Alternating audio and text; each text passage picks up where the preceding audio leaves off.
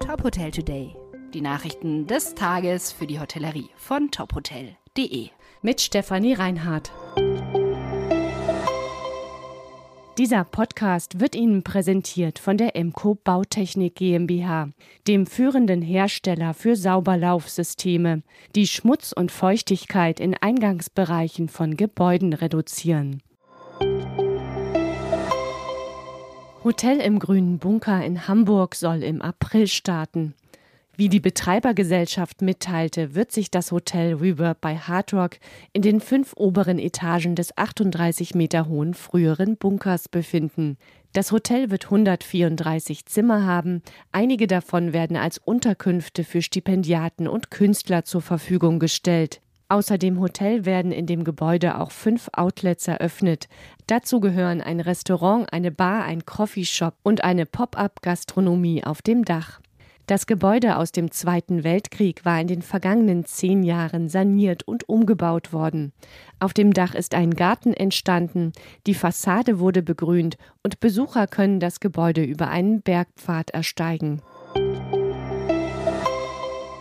Jumeirah will Portfolio verdoppeln. Die Hotelgruppe will ihr Angebot in Europa, Asien und den USA weiter ausbauen. Ziel sei es, bis zum Jahr 2030 die Hotelmarke weltweit führend im Bereich der Ultraluxushotellerie zu machen. Im Blick hat die Gruppe vor allem junge Gäste. Bereits im nächsten Jahr wird Jumeirah drei neue Hotels eröffnen. In Dubai, in Saudi-Arabien und in Genf.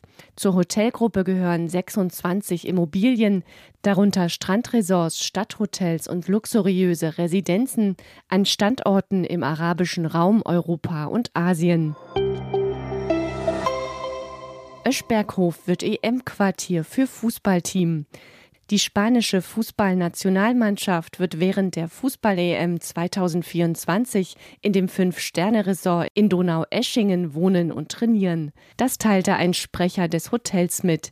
Das Team des Fünf-Sterne-Resorts, das Team des Fünf-Sterne-Resorts konnte in den vergangenen Jahren schon Erfahrung mit Profisportlern sammeln. Seit 2006 ist das Luxushotel immer wieder Gastgeber für Top-Fußballteams wie dem FC Liverpool oder Bayern München. Aber nicht nur im Öschberghof werden Fußballteams während der EM von Anfang Juni bis Mitte Juli Quartier beziehen. Medienberichten zufolge wird die Fußballnationalmannschaft der Schweiz im Waldhotel in Stuttgart-Degerloch zu Gast sein.